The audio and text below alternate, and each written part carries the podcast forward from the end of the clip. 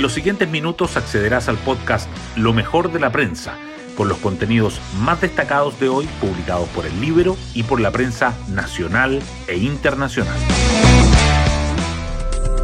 Buenos días, mi nombre es Isidora Cóndor y hoy es jueves 22 de junio de 2023. El ministro de Vivienda, Carlos Montes, tiene previsto partir hoy a Antofagasta para constatar en terreno el caso de la Fundación Democracia Viva. Sin embargo, ayer manifestó que lo sensato sería que ésta ponga fin al convenio y restituya los recursos asignados.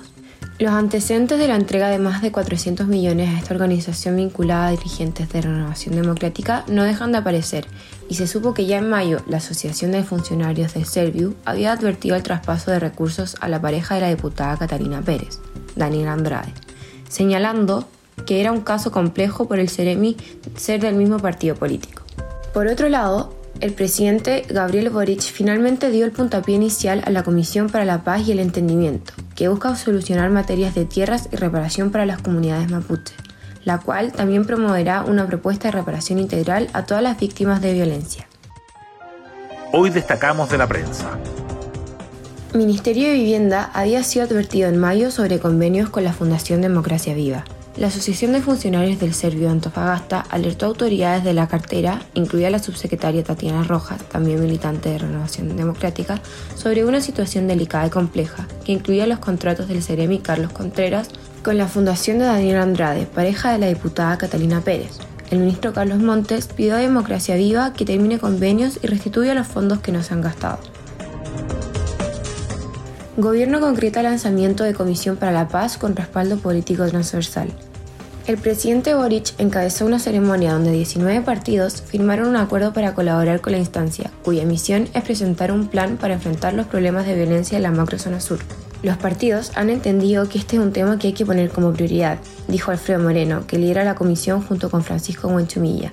Se requiere una solución del siglo XXI, agregó el senador de la ADC. Pacto fiscal. Marcela acusa cambio de actitud de la CPC.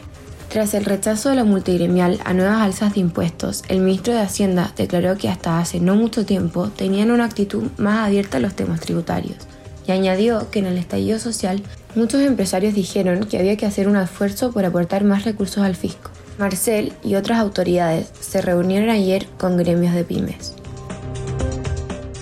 Chile se ubica en el quinto lugar en explotación del litio. El segundo productor mundial, que Chile, ha perdido liderazgo en el litio, quedó patente en el último informe de Cochilco. Entre el 2010 y el 2022, el país recibió el 9% del presupuesto de explotación global, ubicándose en el quinto lugar mundial detrás de Argentina, Estados Unidos, Australia y Canadá. En ese contexto, la producción chilena subirá apenas un 23,5% al 2035.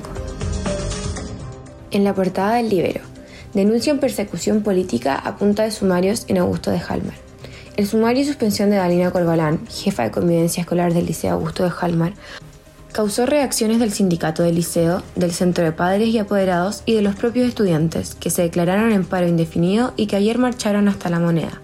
Se trata del cuarto sumario desde que destituyeron al rector Jaime Andrade.